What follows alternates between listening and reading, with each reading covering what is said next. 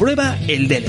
Prepara tu examen DELE y consigue el diploma de español como lengua extranjera escuchando este podcast. Te habla Sergio Delgado, examinador oficial para las pruebas DELE, profesor de español online y podcaster. Bienvenido o bienvenida, mi estimado o estimada estudiante del DELE. Vamos a continuar con la entrevista que me realizó Miguel Pérez en su podcast Profe de Español, en la que estuvimos hablando sobre la importancia de la pronunciación en el DELE. Y en este fragmentito, pues vamos a hablar precisamente de esto, sobre la importancia que tiene la pronunciación en este examen, si puedes o no puedes, si es que se puede, suspender este examen por tener un acento extranjero, ¿Cómo trabajo yo la pronunciación? Con mis niveles iniciales, porque además de dar clases del DELE, también hago clases a niveles A1 y A2. Y luego, pues una pregunta que me lanza Miguel, que considero que es muy importante, y es cuándo te entiende todo el mundo, si hay que dejar de trabajar la pronunciación o hasta cuándo hay que dejar de trabajar la pronunciación. Dicho esto, ahora sí, vamos a escuchar, oye, vamos a escuchar esta entrevista del podcast de Miguel Pérez. Una de las ventajas más grandes para mí que tiene el DELE es que hay parte oral y eres capaz de, de poner a prueba pues tu expresión oral. ¿Tú crees que se tiene en cuenta la entonación, el, acento, la pronunciación? ¿Tú crees que es importante para aprobar la parte oral o simplemente ser capaz de desarrollar una conversación con fluidez. Jope, Miguel, tú te, te, sorprenderías saber cuántos emails o comentarios me llegan de, gente, porque yo también trabajo en lista de emails, donde tengo pues varios estudiantes, donde yo pues voy enviando emails. Me responde gente que está preocupada precisamente por esto, por, oye, la pronunciación, la entonación en el DELE.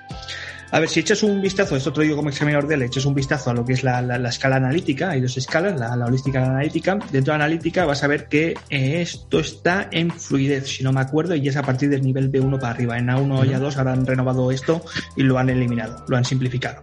Pero si te vas a presentar a un B1, B2, C1, C2, vas a ver que hay ciertos comentarios en cuanto a lo que es la pronunciación. Y lo que te dicen incluso en la banda 3, que es la máxima nota que tú puedes alcanzar en fluidez, hace un comentario de la entonación y es que se acepta que el estudiante tenga un acento extranjero siempre y cuando no interfiera en la eh, comprensión del mensaje. Es decir, que si tu acento extranjero no dificulta que el examinador te pueda entender o no te pueda entender las palabras que tú quieras decir, no hay problema. Esto en C2 elimina, porque C2 ya es un examen en el cual, em, digamos que el español ya se trabaja como objeto de trabajo. Es decir, el C2 es para profesores de español, para traductores, para intérpretes que tienen que usar el español. Ahí ya sí que la pronunciación tiene que ser neutra.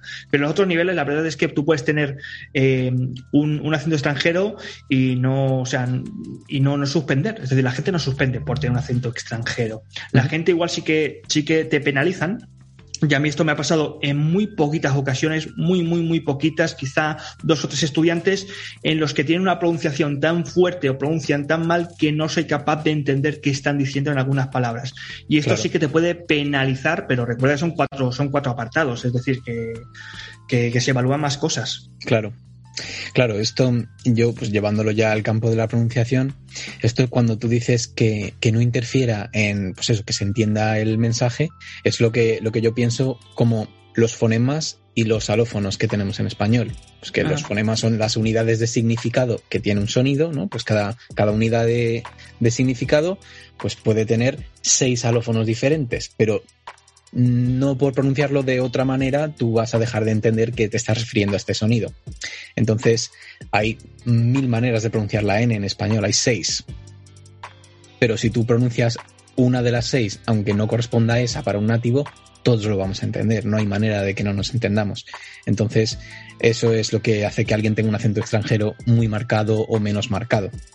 el, hecho de lo que domine los alófonos. Los fonemas son facilitos, son al final 19 consonantes y 5 vocales y al final pues todo el mundo, mal que mal, se apaña. Pero luego los mm. alófonos ya estamos pasando a 55 si contamos los diptongos. Es una, cifra muy, muy diferente. Yo también te digo, Miguel, que soy bastante eh, dejado, ¿eh? o sea, en cuanto a trabajar la pronunciación en clase. También doy clases a nivel a niveles iniciales Y la verdad es que sí que tengo, tengo algunos ejercicios incluidos en cuanto a interpretación de algunos sonidos, ¿vale? Pero la verdad es que mm, creo que esto, en general, en el aula del L, la pronunciación, la entonación es, es uno de estos eh, cuestiones que habría que trabajarla mucho más porque lo dejamos bastante descuidado e incluso hay alumnos que te piden este tipo de ejercicios porque saben que la pronunciación es importante y a veces hay que trabajarla bastante, bastante. Eso es, eso es, eso, esos son los que yo acojo bajo mi ala normalmente.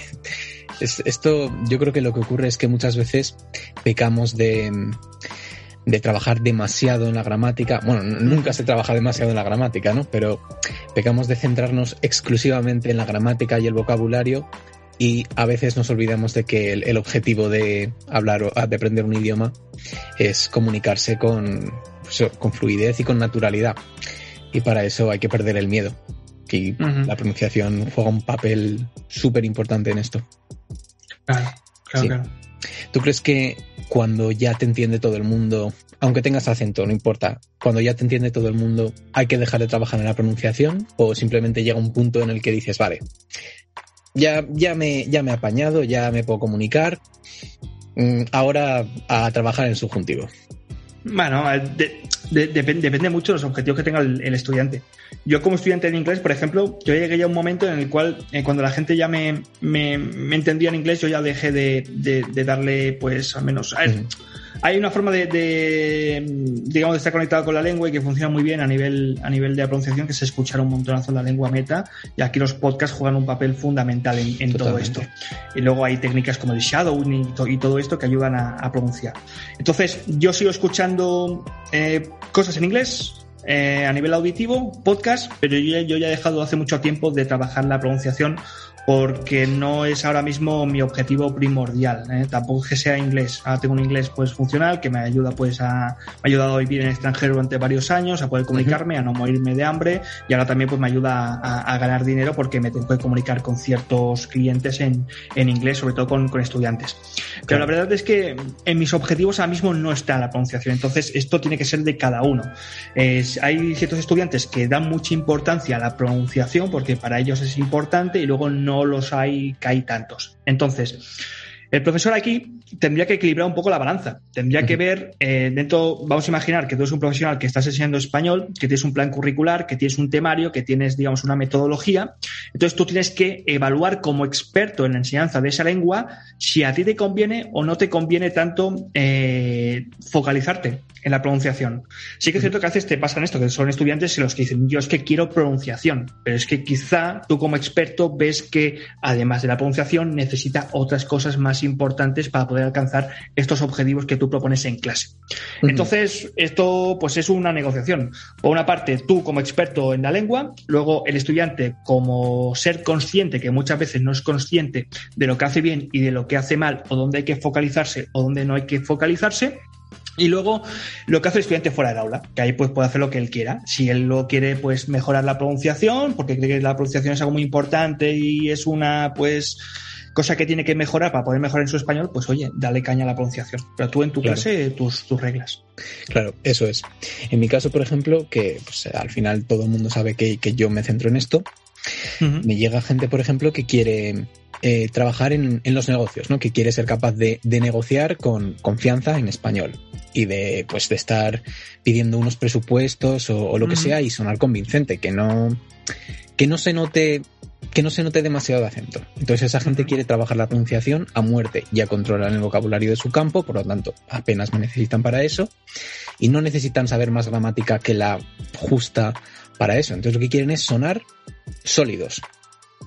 Y eso es pronunciación, pronunciación, pronunciación. Al final pues también existen alumnos que tienen esas necesidades, ¿no? Después de este episodio, que no se te olvide seguir preparando el DELE Suscríbete a este podcast y especialmente visita mi página web apruebaeldele.com.